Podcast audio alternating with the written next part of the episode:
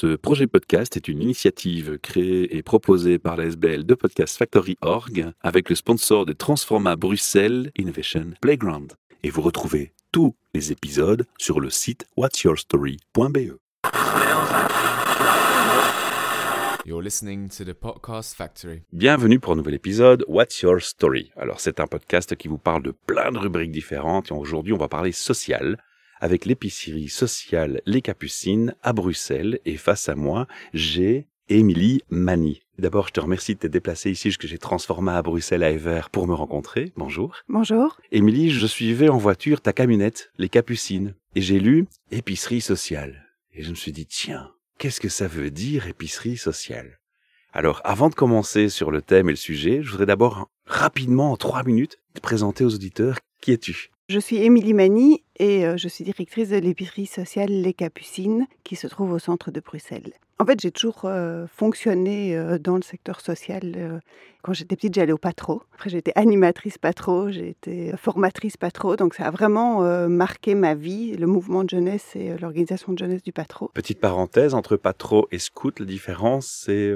Alors, le patro, c'est une euh, organisation de jeunesse qui est aussi un mouvement de jeunesse comme les scouts, mais qui a une pédagogie familiale. Voilà. Et donc, ça signifie que les enfants entre 5 ans et 16 ans ou après animateurs passent certains moments de la journée, comme le rassemblement, ensemble et ils voient vraiment l'évolution de ce qu'ils feront quand ils seront dans la section suivante. Et il y a vraiment une priorité au milieu défavorisé aussi pour le patro, qui reste euh, quand même marqué aussi. Contrairement à ce que j'ai déjà entendu, où certains disent que les scouts c'est catholique, le patro c'est protestant, rien à voir. Rien à voir. Les, On est deux, les deux mouvements de jeunesse au départ étaient euh, catholiques, mais il y a d'autres mouvements de jeunesse, il y a les guides, il y a les scouts et guides pluralistes, il y a d'autres mouvements de Mhm. jeunesse.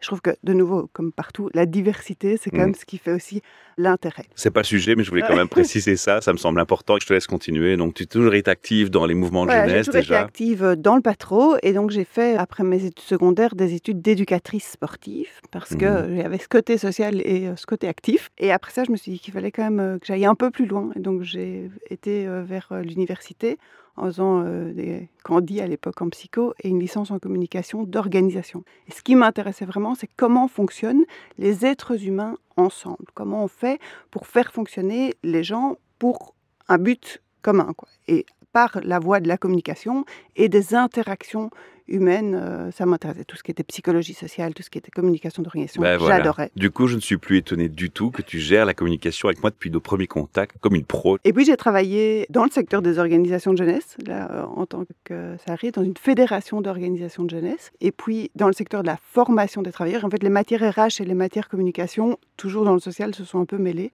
Je travaillais cinq ans dans une grosse structure euh, autour du handicap, entreprise de travail adapté, service d'hébergement. euh, Ah, euh, voilà pourquoi tu as réagi quand je t'ai dit que nos podcasts étaient transcrits pour les sourds et malentendants. Ouais, ouais, Ça t'a touché. Toujours euh, la diversité et l'inclusion. euh, On est alignés. On est Voilà. alignés. Après le village numéro un, pendant cinq ans, je me suis dirigée vers l'insertion, une entreprise d'insertion qui s'appelle 8 Infini à Bruxelles. Et puis les Capucines, maintenant, et le Centre marolien de formation par le travail, qui en fait, c'est deux ASBL sœurs, une qui est l'organe pédagogique et les Capucines qui est euh, l'ASBL euh, voilà, de terrain. Tu gères les deux. Oui. Double casquette de double directrice. Je suis coordinatrice pédagogique du CMFT et euh, je suis directrice des Capucines. voilà, qui est précisé. Alors, on va commencer par la question la plus facile à répondre et souvent la plus courte. Ça existe depuis quand? Ça existe depuis 2003. Ah, quand même. Quand même Ça quelques fait plus années. de 20 ans. Ouais. qu'il y a des bénévoles et des acteurs du terrain du quartier qui se sont dit qu'il fallait, pour ce quartier qui était quand même le quartier le plus pauvre de Bruxelles, une petite surpérette qui permette aux gens de faire leurs courses dans le quartier à petit prix. Tu viens d'anticiper ma question suivante, parce que je dis, voilà, on a dit depuis quand, ben, on va comprendre mieux pourquoi c'est un cocorico, parce que quand on va dire ce que tu fais, bon, on a déjà une voix, hein, on sait qu'on va faire de la réinsertion professionnelle, et on sait qu'on va donner de l'alimentation accessible à un public parfois défavorisé. C'est comme ça qu'on a présenté les choses? L'ASBL Les Capucines a deux missions. L'accès à l'alimentation de qualité pour tous et autour principalement d'un magasin, un magasin social, et on tient au fait d'être un magasin. On ne donne pas des marchandises, on a des clients qui viennent acheter ce qu'ils ont envie de manger. Voilà. Et autour de ce magasin, on a des projets de plats préparés, des projets d'ateliers cuisine, de banquets collectifs ou plein d'autres choses qui visent toujours convivialité, alimentation, bien manger, se faire plaisir, faire en sorte que les gens aillent mieux autour de l'alimentation.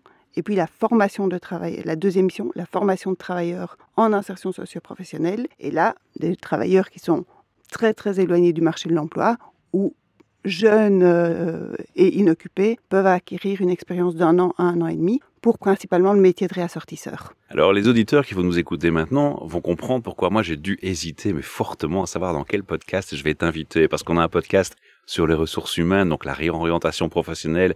On parle des ressources humaines, des passions au travail. Et puis on parle de l'écologie aussi parce que être en bonne santé, avoir accès à une nourriture qu'on a choisie saine, c'est un choix, entre autres, que tu permets également. On va parler par rapport à cet aspect-là de la mission. J'ai failli t'inviter pour Midoricas, qui est le podcast qui parle d'environnement, mais tu m'as dit, ouais, mais on n'est pas vraiment euh, focus environnement, on va en parler euh, après, on va expliquer pourquoi. Puis je me dis non, en fait, euh, ici, c'est vraiment le social, la cause qui sort en premier, c'est beaucoup plus large. Donc, ce canal What's Your Story, on va commencer par la première mission. Tu m'as dit, bah, écologie, oui et non. Tu peux un peu expliquer un peu ton approche par rapport à ça? Mon approche, c'est l'inclusion. Voilà. C'est l'harmonie sociale. C'est tout le monde doit pouvoir avoir accès à ce qu'il a besoin et à ce qu'il a envie. On a des soins de santé en Belgique qui sont exceptionnels, où on est soigné de la même façon si on a des moyens ou si on n'a pas de moyens, à peu de choses près. Et ben moi, mon rêve, c'est que pour l'alimentation, ce soit la même chose. Que toute personne, tout être humain, puisse avoir du pain sans gluten s'il a besoin de pain sans gluten, ou manger des coucos au chocolat s'il a envie de manger des coucos au chocolat et si ça lui fait plaisir de manger des coucos au chocolat. on sait qu'on mange pas des coucos au chocolat tout le temps, mais de pouvoir te dire, ben, j'ai une alimentation variée que je choisis. Je peux choisir entre un concombre bio ou un ananas. Je peux choisir entre manger des carottes euh, multicolores euh, ou des panais si j'ai envie, ou manger des poivrons parce que ça me rappelle mon enfance. En fait, je Mhm. peux choisir une alimentation qui me convient, qui est bonne pour ma santé, pour mon moral aussi. De dire, il y a Ah, des moments, des choses qui nous font Ah ouais. plaisir. En fait, comment je- la première chose qu'on dit, c'est qu'est-ce que tu vas manger ce soir? Ah, je sais pas, je sais pas ce que j'ai envie. Ouais. Eh ben, les gens qui sont en difficulté financière et souvent qui sont sur des colis alimentaires ou des restaurants sociaux, la question de l'envie de manger est de moins en moins présente. Et en fait, de dire qu'est-ce qu'on a envie de manger, et qu'est-ce que j'ai envie de préparer, parce qu'il n'y a pas que manger pour soi, manger c'est éminemment relationnel. C'est un rituel aussi. C'est un rituel et je prépare pour les autres. Ah, regarde, les clients me disent, ah, regarde, j'ai acheté ça, je vais pouvoir faire des crêpes pour mes petits-enfants. Je vais pouvoir faire ça pour mon mari. Je vais pouvoir faire ça pour mes enfants. Je vais... Et donc, ça, hyper important. Les gens achètent pour faire à manger pour les autres. Et c'est pour ça le message était tellement important sur ce focus-là qu'on s'est dit ben non, il faut pas le cataloguer et le classer dans un podcast sur l'environnement parce que c'est pas la mission première d'une part et d'autre part, on veut pas masquer par ce message important qu'est l'environnement dont tout le monde parle maintenant la cause sociale qui est bien plus profonde derrière. Ce que tu m'as dit aussi, c'est qu'en fait, je peux dévoiler un peu, tu te sens pas quand tu vas dans ton magasin comme une personne assistée.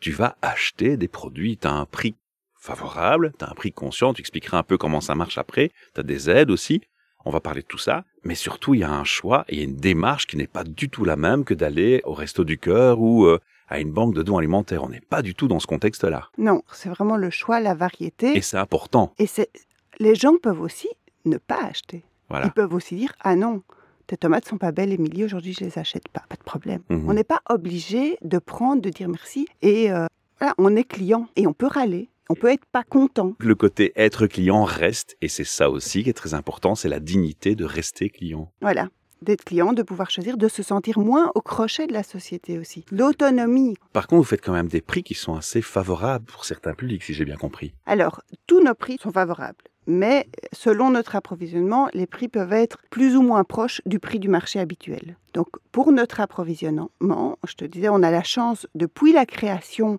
de l'épicerie, d'avoir Carrefour Belgique qui nous soutient. Dans leur programme RSE, responsabilité sociale d'entreprise, ils vous soutiennent. Donc à l'époque, il y avait un, pacte, un truc où il y avait cinq, je pense, épiceries sociales belges qui avaient été soutenues par Carrefour, un peu euh, avec le modèle de la France. Je sais pas, euh, j'y étais pas à l'époque, mais je sais que Carrefour Belgique est resté notre principal et quasiment notre seul fournisseur. Et sans Carrefour, on n'existe pas. Et donc Carrefour nous a soutenus pour l'approvisionnement en nous donnant des invendus, des surstocks et en nous permettant d'y avoir accès. Et donc en 2014, ils ont commencé l'e-commerce et à ce moment-là, on a eu la chance de pouvoir être le réceptionnaire euh, des invendus de l'e-commerce. Et l'e-commerce, pour l'aide alimentaire, c'est génial. Émilie, est-ce que ça veut dire que, comme c'est social, vous allez avoir des produits alimentaires qui sont euh, à J-1 en termes de limite de date de consommation ou est-ce que vous allez avoir des produits comme dans toutes les épiceries classiques? Comme je le disais, nous, on est soutenu par Carrefour depuis 2003 et Carrefour continue à nous soutenir. Et d'année en année, parfois les approvisionnements, les lieux d'approvisionnement évoluent un peu. Pour le moment, on a Carrefour Odergem, chez qui on va chercher principalement des fruits et légumes.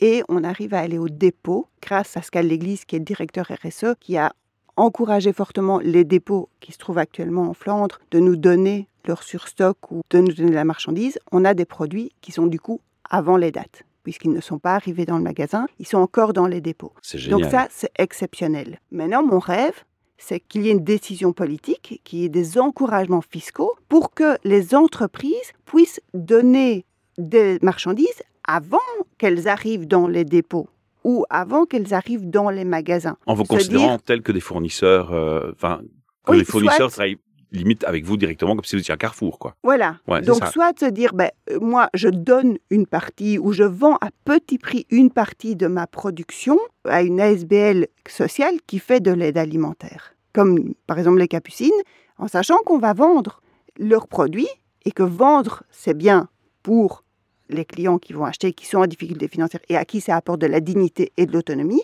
Et c'est bon parce que ça encourage une structure professionnelle.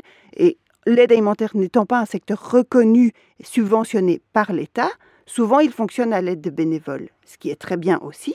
Mais ça veut dire que l'entrepreneuriat social autour du secteur de l'aide alimentaire, du métier de réassortisseur, n'existe pratiquement pas. Alors qu'en fait, c'est un emploi non délocalisable. C'est super important Ah d'être ouais. une structure professionnelle pour ce métier-là, qui est un métier proche des gens et qui existe ici à Bruxelles. Et là, on rentre, tu fais la transition parfaitement, vers la deuxième mission de votre organisation, c'est l'accompagnement à la réinsertion professionnelle, si je comprends bien. Oui. Comment ça marche cette partie-là? Cette partie-là, on est entreprise sociale et démocratique mandatée insertion. Donc on est agréé par la région bruxelloise, mandaté par la région bruxelloise, la région de Bruxelles-Capitale, pour cette mission d'insertion qui est financée en fonction du nombre de personnes pour lesquelles on est mandaté et qui sont effectivement occupées chez nous pendant l'année. Désolée, je rigole parce que c'est assez compliqué. Et alors, vous travaillez avec Bruxelles Formation, du coup? Non. Non. Bruxelles Formation, c'est un autre projet. On est Ah mandaté Vous êtes vaste par la région bruxelloise pour faire de l'insertion. Ouais. Et puis, comme je le dis, la diversité, ça me tient à cœur. Oui. L'inclusion, ça me tient à cœur. J'ai travaillé dans le secteur du handicap. Le handicap, ça me tient à cœur. J'estime que le métier de réassortisseur est un métier qui peut être exercé par des personnes avec certains types de handicap. Et donc, on a créé un projet en partenariat avec Bruxelles Formation pour faire des stages Voilà. de trois mois pour des personnes en est, situation de handicap. Et ce projet est soutenu par Bruxelles Formation et c'est génial. Et voilà pourquoi j'ai vu les trois logos, j'étais induit en Ouais. erreur en pensant que les deux dernières branches, en fait, n'en étaient qu'une. Donc c'est ça qui est merveilleux, c'est qu'en fait, vous gardez surtout, et ça je crois que c'est important comme message, la dignité du consommateur à sa place, en tant que consommateur, parce qu'il fait des choix Ouais. et il achète consciemment ce qu'il souhaite, et il a les droits d'un client normal, démuni ou pas, ou en difficulté ou pas. Est-ce que moi je peux dire demain, ben, j'habite Bruxelles, je viens? Non, Voilà. pour Cette pouvoir, partie-là, on n'en a pas encore parlé, je crois qu'il faut en parler. pour pouvoir être client des Capucines, il faut avoir un pass. Ah, avoir comment une- j'ai le sésame? Comment est-ce que j'ai le sésame? Il faut avoir une attestation d'accès d'un service qui est partenaire de l'épicerie. Donc nous, on est une ASBL 100% autonome, 100% privée. On ne dépend pas des pouvoirs publics pour la mission d'épicerie. Ah, Ça c'est bien. Et on a fait le choix, puisque nos clients sont des clients et pas des bénéficiaires, d'être partenaires de services sociaux qui ont des bénéficiaires et qu'ils suivent pour d'autres raisons, pour d'autres problèmes, comme une médiation de dette, comme des logements sociaux, comme des services de santé, de santé mentale, des services qui sont liés à la toxicomanie, des services d'aide à la jeunesse, des antennes ONE, des maisons de quartier. En fait, des assistants sociaux ou des intervenants sociaux se disent Ah, ben tiens, en fait, les gens que je suis pour telle ou telle raison, c'est quand même vachement dur pour eux financièrement, que je pourrais les aider un peu plus en leur permettant d'avoir de l'aide alimentaire. Est-ce que le citoyen lambda qui nous écoute dans ce podcast actuellement a un moyen de vous stimuler, de vous aider, de vous encourager ou de participer à cet acte? Parce que moi, je trouve qu'il est franchement tellement chouette. Quand je t'écoute dans les trois missions que tu m'as décrites, tu m'as décrit deux missions, mais il y en a une qui est subdivisée en deux qui sont super honorables. Bah, on a envie de s'impliquer, on a envie de vous aider, quoi. Je- quand j'entends ça, je me dis, mais j'ai envie d'aider. Comment on pourrait vous aider? Alors, on peut nous aider de deux manières. D'abord, on peut nous aider en parlant du projet, en créant une adhésion autour de ce modèle d'une aide alimentaire valorisante qui considère les gens comme des clients qui ont le choix de manger ce qu'ils ont besoin et ce qu'ils ont envie. Et ça, c'était le but de ce podcast déjà. Et éventuellement de communiquer pour que des entreprises qui sont des entreprises alimentaires se disent ah, tiens, je vais soutenir ce projet en donnant un peu de marchandises. C'est des gens parmi vous dans ce secteur. C'est le moment d'ouvrir bien grand les pavillons parce que là, franchement, il y a une belle action à faire. Et alors, on peut nous aider aussi en participant financièrement Voilà. aux Capucines, en faisant un don qui peut être déductible fiscalement. Voilà. Ça, c'était la question. Est-ce qu'on pouvait faire des Oui. dons Et on peut faire des dons, soit pour le fonctionnement général de l'épicerie, Mhm. soit pour un petit projet, mais qui prend de l'ampleur euh, d'année en année, qui est un projet qui s'appelle Courses pour tous, et qui est un projet qui vise à parrainer des courses pour des gens qui n'ont rien. Donc je dis, tout le monde est un client, tout le monde a le droit d'acheter, mais ce n'est valable que pour des gens qui sont par exemple sur des revenus de remplacement, qui sont Mhm. pensionnés, qui savent quand même mettre un peu d'argent. Mais évidemment qu'il y a des gens qui n'ont rien, qui n'ont même pas de revenus, ou qui ont un problème administratif qui fait que pendant trois mois, Leurs droits sont suspendus, ou Voilà. ils n'ont pas de il droits. y a voilà. vraiment plein de raisons pour lesquelles, en fait, il y a Mhm. des gens qui ont vraiment des couacs dans la vie. Et ces couacs dans la vie, si on les aide à ce moment-là, ça peut être déterminant. Tu veux agir socialement, mais, mais quel était le moment vraiment déclencheur où tu te dis c'est sur ce point-là que je vais agir? Pourquoi ce point-là spécifiquement?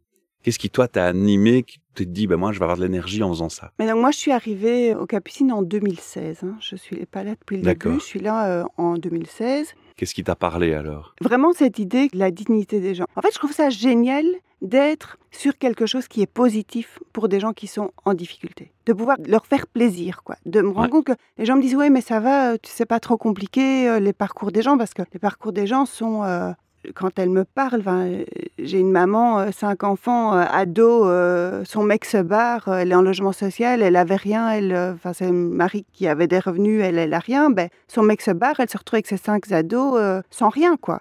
Voilà. Ça, c'est des réalités comme ça, il y en a plein. Donc on me dit, comment tu fais pour supporter ça? En fait, moi, je suis là pour lui faire plaisir. Pour que quand elle arrive aux Capucines, elle puisse acheter des choses qui lui font du Et il y a bien. un havre de paix aussi qui s'installe. Ouais, qu'elle puisse rencontrer des gens, qu'on puisse. Voilà, je suis vraiment que sur du chouette en fait. Moi, j'ai un chouette boulot en fait. Je permets à des gens D'être heureux, plus heureux. de pouvoir acheter des trucs qu'ils vont aimer, de se dire après ils vont Ouais. rentrer chez eux et se dire oh, je vais pouvoir cuisiner Tu m'avais pris l'exemple, tu avais pris l'exemple, on te demande qu'est-ce que tu cuisines ce soir? Oui. Quand tu es dans la dèche, bah, tu peut-être pas le choix. Oui. Si tu vas à la banque alimentaire, t'as pas le choix. Ouais. Ici, en fait, ils ont un choix et ils peuvent dire, ah ben non, moi j'ai choisi deux ou je fais ceci ou je fais cela. Et ils sont heureux de me dire ce qu'ils vont cuisiner. Ouais. Et on remarque vraiment, enfin, quand on fait du coup des mesures d'impact, on remarque un des impacts qui est super important, en fait, c'est qu'il y a moins de conflits dans les familles. Et forcément, puisque les gens mangent ce qu'ils aiment, Et il y a des solutions et l'alimentation est solutions. lien On avec la n'est pas santé en train de mentale se dire, si, si, euh, Ouais. tu dois manger euh, les boulettes sauce tomate en boîte que tu as reçues parce que sinon euh, on va les jeter. Enfin, il y a quand même une culpabilité aussi des gens qui reçoivent un colis qu'ils n'ont pas choisi. Finalement, ils ont des choses qu'ils n'aiment pas, ils savent pas quoi en faire, ils veulent pas les jeter. Ils sont vraiment partagés, quoi. C'est difficile de vivre cette dépendance au don et en même temps le fait de ne pas être satisfait totalement du don. Il y a une culpabilité énorme. Et je crois qu'on peut même rajouter un autre phénomène, parce que moi j'ai déjà entendu ça chez des gens qui ont eu recours à un service alimentaire, c'est d'arriver dans une salle et de rien que parce que tu rentres dans cette salle et ce lieu qui est étiqueté, de te sentir déjà avant même de rentrer limite humilié Ah oui. et de te sentir à la marge de la société. Et cet aspect-là, je pense qu'il a un poids qu'il faut pas trop négliger non plus, parce que t'as pas forcément. Moi, je m'imagine difficilement de voir. Pourtant, j'ai pas un orgueil mal placé, mais je crois que ça doit être à un moment donné difficile quand même. C'est horrible. Je pense. D'ailleurs, les gens arrivent à demander de l'élémentaire que quand ils ont vraiment plus le choix. Mais voilà, c'est un signal fort. hein. Vraiment, quoi. Et les premières fois que les gens arrivent aux Capucines, ils sont vraiment perdus. Il faut, voilà, j'ai une cliente, quand il y a des nouveaux clients, j'arrive, je me présente, ah, vous êtes Mhm. nouvelle, comment ça va? Et elle avait la gorge nouée, elle me fait un signe qu'elle elle a les larmes aux yeux qui lui montent. Je dis, mais tout va bien, madame? Vous êtes ici pour vous faire du bien. Le but, c'est de faire du bien aux gens Ouais. et que ça leur donne de l'énergie, enfin, que ça, vraiment que ça. Alors moi, je t'ai posé cette question-là aussi parce que je vais rebondir sur le comment. Tu as expliqué comment vous fonctionnez quand tu as parlé des missions. Mais du coup, bah, quand j'écoute tes missions, quand j'entends tout ce que vous faites, je me dis, mais vous avez une armée de soldats derrière vous pour vous aider? Combien vous êtes? Parce que dans le comment, euh, ça commence Ouais. à m'intéresser sur combien vous êtes. Parce que les gens, quand ils ont enfin, comme tu expliques, cette bouffée d'air où ils peuvent enfin parler, bah, quelqu'un comme moi, il va se laisser aller, il va parler un paquet de temps. Donc, euh, tu as besoin de gens pour gérer en plus grand nombre, non? Parce que si la personne est bloquée pendant 20 minutes sur une discussion qu'elle ne va pas couper parce que ces gens en ont besoin, il y a ce besoin-là aussi, du social et du contact, vous avez à le gérer. Ouais, donc moi, je coordonne une équipe qui est, donc, comme je disais, on est sur deux ASBL. Une ASBL, Centre Marolien de formation pour qui est l'organe pédagogique Ouais. des Capucines. On a un staff de cinq personnes. On a Thomas, qui est responsable du magasin. Ils ont l'emploi est subventionné par la région bruxelloise et lui, il est le formateur des 10 travailleurs en insertion. Donc sa mission première, c'est de former un métier de ressortisseur. On a moi qui papillonne. On a Steph qui est chargé de projet, qui a un emploi à durée déterminée pour lequel on doit constamment chercher des nouveaux subsides et qui a pour mission de développer l'aide alimentaire conviviale sur le quartier. On a Towa qui lui a une mission de formation des travailleurs sur tout ce qui est alimentation et également une fonction alimentation convivialité pour les clients. Donc les clients, quand ils arrivent aux Capucines, quand ils arrivent pour l'ouverture, il y en a qui attendent deux heures avant de rentrer dans le magasin. Tu attends deux heures sans savoir ce que tu vas trouver à l'intérieur, puisque notre approvisionnement dépend de ce qu'on va avoir au dépôt Carrefour. Donc il faut quand même avoir envie. Les gens me disent, t'es sûr que tu n'as pas d'épicassiette Qui, qui n'en a pas besoin, fait deux heures d'attente pour rentrer dans un magasin sans savoir ce qu'il trouve. Et sachant qu'en plus, il paye et qu'il se comporte et qu'il sera traité comme un client classique. Ah oui, donc ces moments d'attente peuvent être un peu compliqués parce que les gens qui sont en difficulté financière, ils ont souvent un cumul de difficultés. Ils ont des rendez-vous médicaux, ils ont des enfants à aller chercher à l'école, ils ont des tas de choses qu'ils doivent faire et en fait qui les stressent. La charge mentale d'être en difficulté financière est monumentale. Et donc les obliger à s'arrêter, ça crée parfois des tensions. Quoi. Dire, et c'est pour ça qu'il y a deux heures d'attente? Non, il y a deux heures d'attente parce que quand j'ouvre l'épicerie à 10 heures, il y a 30 personnes qui attendent. Il y a 30 personnes qui sont là et on fait un tirage au sort. Et après, les gens qui viennent, ils reçoivent un ticket au fur et à mesure. Mais si on donnait des tickets au premier arrivé, les gens arrivaient de plus en plus tôt, donc ce n'était pas possible. Ah Donc on fait un tirage au sort et j'ai 30, enfin, le je compte le nombre de personnes qui sont là et je. Et ça c'est aussi quelque chose qui m'alarme, c'est-à-dire que si vous en êtes obligé d'arriver à des procédures de tirage au sort et à des gens qui sont dans une attente si longue, ça casse un peu l'effet positif indirectement et vous pourriez l'éviter si vous aviez plus de dons, plus de support, plus de contenu, parce que ça enlèverait une problématique de pression sur la demande. Oui, c'est ça. Si on pouvait fonctionner avec des commandes en se disant, ben, je sais que j'ai euh, de toute façon euh, X euh, viande, X poisson, X Voilà, ce problème s'efface tout seul. Et je pourrais être un vrai magasin où les gens viennent vers leurs courses quand ils ont envie. Ici, forcément, il y a un impact d'être le premier ou d'être le trentième, même si je pratique aussi des quotas. Je n'ai pas le choix. Je dis une bouteille de lait par personne. Oui, mais c'est là, juste mais c'est là où je veux lancer l'appel aux auditeurs. Vous avez besoin d'aide. On a besoin d'approvisionnement. J'invite les gens qui nous écoutent, qui pourraient avoir une action sur euh, ce sujet, bah, de se conscientiser par rapport à ce témoignage que tu nous donnes et de se dire, mais non, il faut, il faut aller plus loin. Quoi. Il faut pas se contenter de laisser le truc en état et se dire, bon, bah, il y a déjà ça, c'est bien. Non, il faut aller plus loin. Et ça, ce sont les vrais besoins que vous avez pour l'instant. La clé, c'est l'approvisionnement. Parce que si on n'a pas de la nourriture de qualité, et en suffisance. et en suffisance, et on est un tissu social aussi. On, on, fait des événements, par exemple pour la Saint-Nicolas, on fait une après-midi pour les enfants et on offre un cadeau neuf à chaque enfant, qui est aussi donné par Carrefour.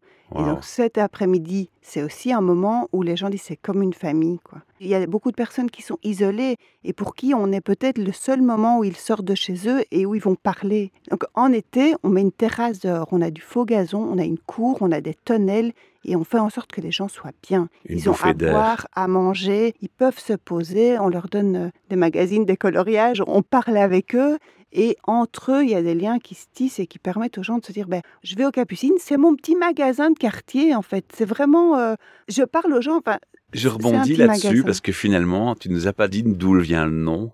Mais moi, je me pose encore une question plus profonde c'est est-ce qu'on doit encore dire épicerie? Quel nom est le plus approprié? Parce que c'est beaucoup plus que ça. C'est une famille? C'est beaucoup Est-ce que finalement, ça ne vient pas une petite famille? Moi, j'aime bien ce terme épicerie. J'aime bien le fait de dire je suis un magasin. Parce qu'on repositionne le client. Parce qu'on repositionne le client et parce qu'en fait, partout, en fait, le magasin du quartier, c'est quand même le lieu de socialisation. c'est quand même le lieu où on est reconnu et où euh, quand euh, tu rentres dans le magasin que tu connais, on dit ah salut Michel, comment ça va Ou euh, on connaît tes enfants ou voilà. Et en fait, c'est vraiment ça quoi. On est le petit magasin des gens, de nos clients qu'on aime, à qui on a mhm. envie de faire plaisir, pour qui on recherche des approvisionnements. Et quand ils n'ont pas ce qu'ils veulent et qu'ils râlent, je dis oh mais ça va, euh, c'est la vie, on sait, euh, le monde n'est pas juste, sinon les capucines n'existeraient pas. Mais ça m'embête quand même, quoi. J'ai quand même envie de leur faire plaisir. Ok, ça marche. Alors on a dit qui, quoi, quand, où, où vous êtes situé. Vous êtes situé dans les Marolles. Oui, on est Voilà, situé tout près de la place du jeu de balle, derrière la place du jeu de balle. Tu peux donner l'adresse. Rue des Capucins, numéro Voilà, 30. Tout simplement, Capucin, Capucine. Vous avez compris maintenant. Dans le où, ce qui est important aussi, c'est que là, les auditeurs, ils ont peut-être resté sur leur faim. Ils ont peut-être envie d'en savoir plus. Ils ont envie de te contacter parce que j'ai lancé plusieurs appels à de l'aide et notamment à intervenir hein, pour des fournitures en quantité et en stock suffisant. Comment est-ce qu'on fait pour te contacter? Donc, le site internet. On va sur le site internet capucine.be et sur le site internet, il y a toutes mes coordonnées. Voilà. Et sinon, c'est emily.mani.capucine.be ou 0478 25 42 86 et je réponds tant que possible. Donc, c'est hyper facile. Tu es vraiment ouverte à la communication Ah oui, et au le but, contact. c'est voilà, la facilité pour tous. Quoi. Le, voilà, il faut que ce soit simple. Quoi. Est-ce que tu veux passer un petit message de fin de ce podcast vers nos auditeurs Un message qui te tient à cœur, tu auras envie de leur communiquer, malgré qu'on ait déjà dit beaucoup de choses importantes aujourd'hui. Le message, c'est de dire en fait, on est tous des êtres humains. On vit tous ici, on est tous à Bruxelles. Si les plus faibles, si les gens qui ont le plus de difficultés vont mieux, tout le monde ira mieux. Et ça fait du bien à tout le monde de travailler, de faire quelque chose pour que tout le monde aille mieux en fait, que tout le monde soit bien. Tu relances un message de solidarité et c'est ce que je vais retenir. Pour moi, je vais conclure cette euh, interview et ce podcast en te remerciant encore une fois parce que n'oublions pas que non seulement tu te déplaces, tu viens me voir, tu me consacres ton temps, mais que ton temps est précieux vu ton activité. Donc, je suis très honoré. Merci infiniment pour cette démarche et je veux vraiment la saluer devant les auditeurs. D'autres choses que je veux faire aussi, c'est informer que ce podcast, il y aura un texte qui explique ce que tu fais pour un peu donner envie à l'auditeur d'écouter le podcast par un petit texte d'introduction. Et dans ce texte, il y aura un lien. Et si on clique sur le lien, on pourra laisser un message vocal à ton attention. Si les personnes ne disent rien et qui donnent un message pour toi, je transfère en privé. Si la personne sur le message vocal me dit je veux bien qu'on autorise ma voix à être sur un réseau social, eh bien, si le son est de qualité, donc écoutez avant d'envoyer le message, la qualité, hein, vous pouvez recommencer plusieurs fois avant de l'envoyer en mettant votre email, eh bien, à ce moment-là, moi, quand je posterai le podcast sur les réseaux sociaux, en commentaire, je viendrai mettre le lien vers le message de la personne en direct. Et donc, tu le découvriras en direct à ce moment-là et tu pourras Ah, aussi faire le même chemin pour répondre à la personne et il peut s'installer comme ça une discussion entre les gens, un échange. Je vous invite tous à aller sur le site internet capucine.be et évidemment à vous informer, contacter notre invitée Émilie et euh, abonnez-vous à ce podcast et puis parlez-en autour de vous parce qu'en partageant, likant et commentant, vous participerez aussi à ce que le message d'Émilie soit entendu par un plus grand nombre. À très bientôt pour de nouvelles aventures. You're listening to the Podcast Factory. Ce projet podcast est une initiative créée et proposée par la SBL de Podcast Factory Org avec le sponsor de Transforma Bruxelles Innovation Playground. Et vous retrouvez tous les épisodes sur le site whatsyourstory.be.